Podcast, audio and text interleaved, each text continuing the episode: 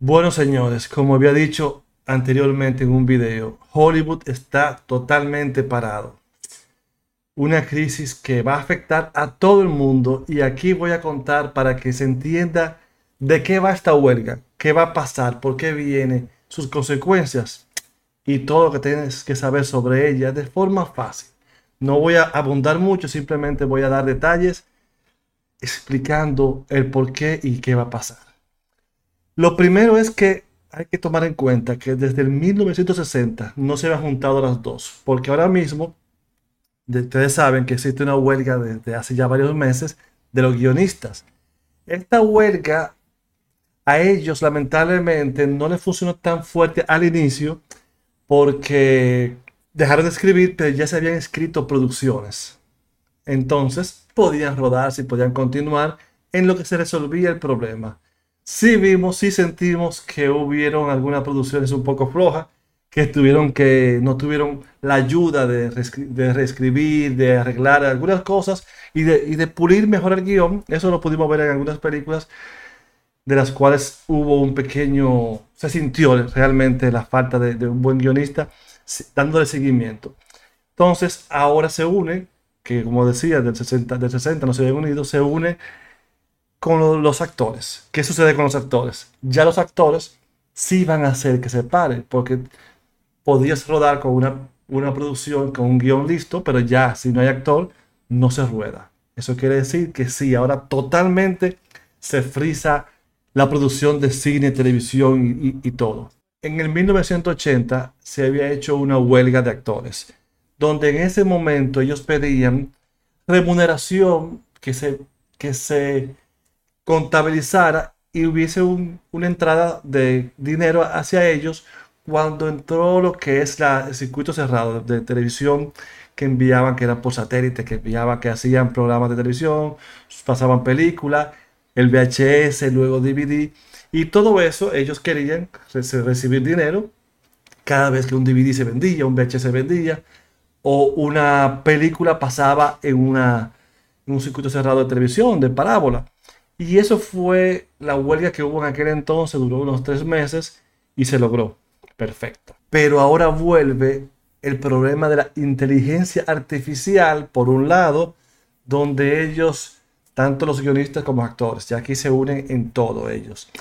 Guionistas como actores están preocupados que la inteligencia artificial no se regule. Ellos quieren legislar la inteligencia artificial para que sea equivalente y que no, no les robe su trabajo, tanto guionistas como, como actores, porque ustedes saben que, por ejemplo, con ChatGPT ustedes pueden crear guiones y muchas cosas y, hacer de todo. Todo el mundo conoce ya ChatGPT y las maravillas que se hacen con todas las inteligencias artificiales que se han hecho. Incluso han visto la, de imágenes y la de videos que pueden poner una persona hablando, ustedes a lo mejor no, sé, no, no quieren salir en televisión y hacen un video completo con, una, con un avatar que se ve real, hablando lo que ustedes quieran. Pero además de eso también, que ahí está también una parte bien importante y que nos puede afectar, y voy a decir un poco más adelante, porque nos puede afectar a todos, y es que, como dije en el 80, lograron que los VHS, DVD y todo sean contabilizados y remunerizados. Eso fue, fue fácil, era fácil en ese entonces. Pero ahora con el streaming, HBO, Netflix, Disney, todas las cadenas de streaming, no es tan fácil porque ellos no están dando los números de cuántas veces tú ves una película, cuántas veces se ve X, X o Y producción. Y ahí está el problema. Ellos quieren que se transparentice eso y reciban porque cada vez que alguien ve una película, una producción de ellos, se le pague como se hacía con los VHS, DVD y todo lo otro. Y esto trae un gran y enorme problema porque estas cadenas de streaming no quieren dar sus números por muchas razones, tanto económicas, pero también como de mercadeo y como de información de negocio, porque hay una batalla interna y a algunos, algunos no les conviene decir, ah, no se ve tanto, se ve menos, ¿saben? Ese tipo de cosas. Y ahí es donde está o radica el mayor problema. Ellos quieren dinero, por eso pero estas cadenas no quieren revelar. Qué lío. Y entonces, ¿qué harán? Bueno, el paro total, como acabo de decir, y esto incluye, y aquí hay una molestia enorme que tienen ellos, que quizás la principal, es que esto incluye no nada más trabajar en las películas, sino también en las promociones, en las premieres, en, el merchandising en general, porque ustedes saben que luego que una película se termina, se hace un circuito de, promoción en varios países, en el lugar donde se rodó, todo. Se hace en premiers y se hace mucha entrevistas, tanto televisión, radio, de todo tipo, para impulsar la, producción, que es lo que estamos viendo actualmente con The Barbie. Y ahí está el problema y vamos a decir, la molestia mayor, porque ellos tienen un tiempo tratando de, iniciar la huelga y ellos, los, los, con lo que están negociando, las casas productoras o los estudios, le habían dado como, como le dicen a la gente un tente ahí. Aguántate ahí, vamos a ver, vamos a analizar. Pero ellos dicen que todo eso era para ganar tiempo. Ah, se estrenó Misión Imposible. Se estrenó Oppenheimer, que hizo su premier, y de Barbie, que estos son tres grandes eh, estrenos, grandes propuestas que, que pudieron ser bien afectadas y se estrenaron, aunque quizás Oppenheimer y The Barbie, porque ya Misión Imposible arrancó por lo menos adelante, eh, de Barbie y Oppenheimer, aunque ya hicieron eso, quizás le haga falta un poco más de promoción, que ya, ya se paró, ya, ya no va a haber más, más sobre eso. Pero se lo fueron adelante y, y lograron que estas tres superproducciones no fueran tan afectadas. Y ahí está el, problema porque perdieron como, como, ese, como ese, ese, ese timing, vamos a decir, con ellos. Pero vienen más, va a afectar a muchos más. Y ahí ya se, se, erradicaron y, se, y se creó y se formalizó ya la huelga que ha parado todo Hollywood. Esto va a afectar, como dije, películas que están ya realizadas, que vienen sus estrenos, como por ejemplo, ah, dije Oppenheimer, pero viene Blue Beetle, Gran Turismo, que va a hacer falta mucha promoción, The Equalizer parte 3, Megalodon, Killers of the Flower Moon, ah, esta película que es la súper esperada, de Martin Scorsese con Leonardo DiCaprio es un peliculón que es la que, se espera por mucho, por mucho, que gane un reguero de premio luego, más adelante. Y esa va a ser afectada porque todo el mundo quiere ver a, a, DiCaprio promocionando y haciendo su, su, su, alfombra, su alfombra roja. Viene también, por ejemplo, la de Dune parte 2, de Marvels, Aquaman 2, señores. Aquaman 2. que mucho se ha hablado.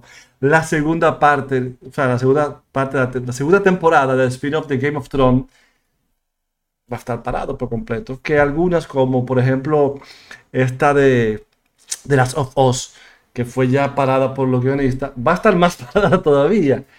Eh, The Lion King, Mustafa, Ghostbuster, parte 4, Gladiador, señores.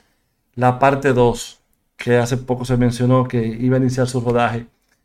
La serie Superman and Louis, la última temporada, que es una serie, wow, tremenda serie, que si no la han visto aquí hago un pequeño para recomendarle que la, que la vean.